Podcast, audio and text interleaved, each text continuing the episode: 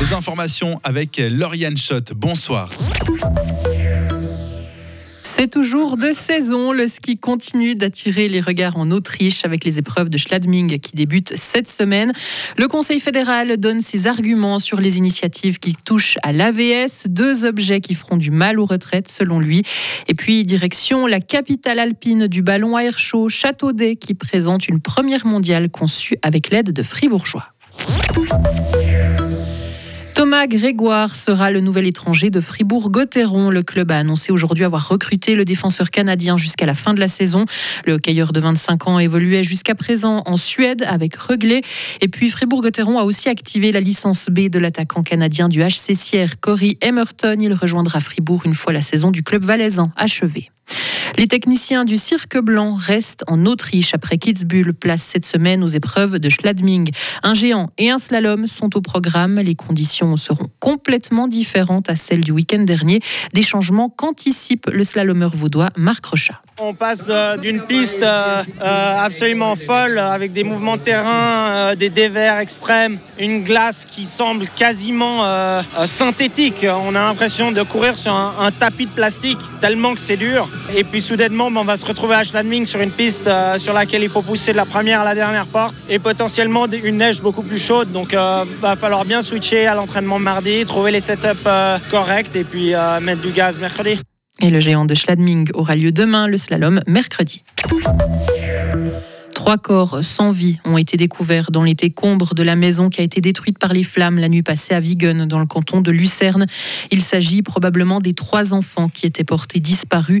Trois autres personnes, des adultes, ont été blessés dans le sinistre. Une enquête est en cours pour déterminer les causes de l'incendie. Dans le canton de Zurich, un détenu de 51 ans a été découvert sans vie hier matin dans sa cellule au pénitencier de Peuchwis. Le médecin n'a pu que constater son décès. Une enquête a été ouverte par le ministère public zurichois. Sept ans après le braquage d'un fourgon blindé à Nyon, une partie des auteurs passe devant la justice. Le procès s'est ouvert aujourd'hui à Lyon. Trois des six accusés sont absents car toujours recherchés par la police. En mai 2017, ils avaient stoppé un fourgon blindé sur l'autoroute. Les deux convoyeurs de fonds avaient été ligotés et emmenés dans le coffre d'une voiture pendant qu'un assaillant prenait le volant de la fourgonnette jusqu'à Divonne-les-Bains. Ils sont ensuite repartis avec un butin de plus de 40 millions de francs. Le procès doit durer six jours. Les deux initiatives populaires sur les retraites risquent de fragiliser l'AVS. Le Conseil fédéral a présenté ses arguments aujourd'hui à Berne. Il invite le peuple à refuser ces deux objets en votation le 3 mars. La 13e rente AVS plomberait rapidement les finances de l'assurance vieillesse sans résoudre le problème de la précarité des seniors.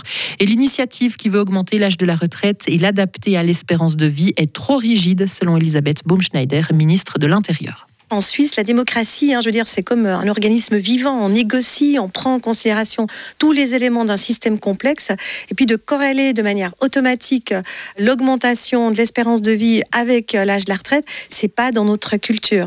On peut prendre en considération, bien sûr qu'on le prend, hein, l'augmentation euh, de l'espérance de vie, mais après il y a le marché du travail, il y a les questions euh, du type d'emploi. En fait, le marché de l'emploi va évoluer dans les années qui viennent, et c'est complètement, euh, je dirais, réducteur de prendre uniquement un automatisme. Et l'initiative des syndicats pour une 13e rente AVS et l'initiative des jeunes libéraux radicaux pour augmenter l'âge de la retraite passent en votation populaire. Ce sera le 3 mars.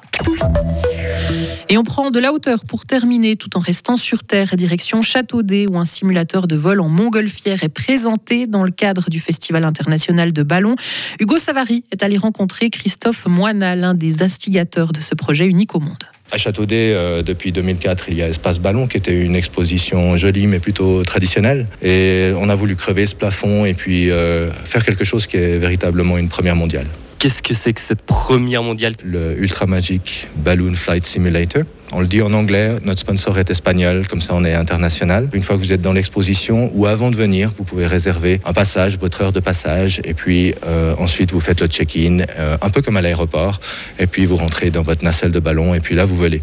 Et ça c'est véritablement la, première mondiale, c'est-à-dire que vous rentrez dans une nacelle, vous vous équipez d'un casque de réalité virtuelle sur la tête, vous vous retrouvez sur le terrain de décollage de Châteaudet, vous mettez un coup de brûleur, donc un vrai brûleur qui est en dessus de votre tête, et vous vous envolez. Et vous êtes seul pilote à bord. À vous d'atterrir sans toucher un sapin, sans toucher une, un, un, bâtiment, et puis faire un maximum de points en touchant des cibles ou en faisant une longue distance. Et cette première mondiale est également fribourgeoise.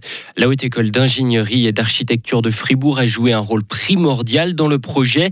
Sans la HEIA, pas de montgolfière qui bouge, comme nous l'explique Damien Gucci, collaborateur scientifique à la HEIA. L'école a fait euh, la partie euh, calcul, donc euh, calcul du mouvement vertical du ballon, donc pour qu'il monte et qu'il descende quand on allume le brûleur ou euh, qu'on éteint le brûleur et qu'on ouvre la soupape pour évacuer de, de l'air. Et on a également surtout euh, fait toute la partie des vents, donc de pouvoir en fait mettre tous les vents de manière précise dans la vallée pour avoir quelque chose qui ressemble le plus possible au vent réel euh, dans la vallée de Châteaudet. Le festival international de ballons ne dure que quelques jours, mais dorénavant, il sera possible de voler toute l'année à Châteaudet. Une des particularités du ballon, c'est que ça vole quand il fait beau, ça vole quand il n'y a pas de vent. Et puis une particularité des, de nos visiteurs, c'est qu'ils viennent toute l'année. Donc il y a certains jours où ils pourront venir dans l'espace ballon pour trouver euh, quelque chose qui représente ce qu'est Châteaudet depuis 45 ans, c'est-à-dire la capitale alpine du ballon à air chaud. Et ce simulateur permet de voler au-dessus de la région du pays d'en haut. Tout le monde, pro ou amateur, peut prendre les commandes à partir de 16 ans. Retrouvez toute l'info sur frappe et frappe.ch. Radio FR. Quelle est la couleur du ciel? Le temps de mardi et mercredi, c'est encore beaucoup de nuages et quelques averses possibles, surtout mercredi soir. Température mardi entre 3 et 6 degrés, de 5 à 7 sur le Léman. Mercredi, il va faire de 9 à 13 degrés, des températures un peu plus clémentes avec toujours une journée nuageuse, du vent et de la douceur. On aura plus de soleil d'ailleurs à partir de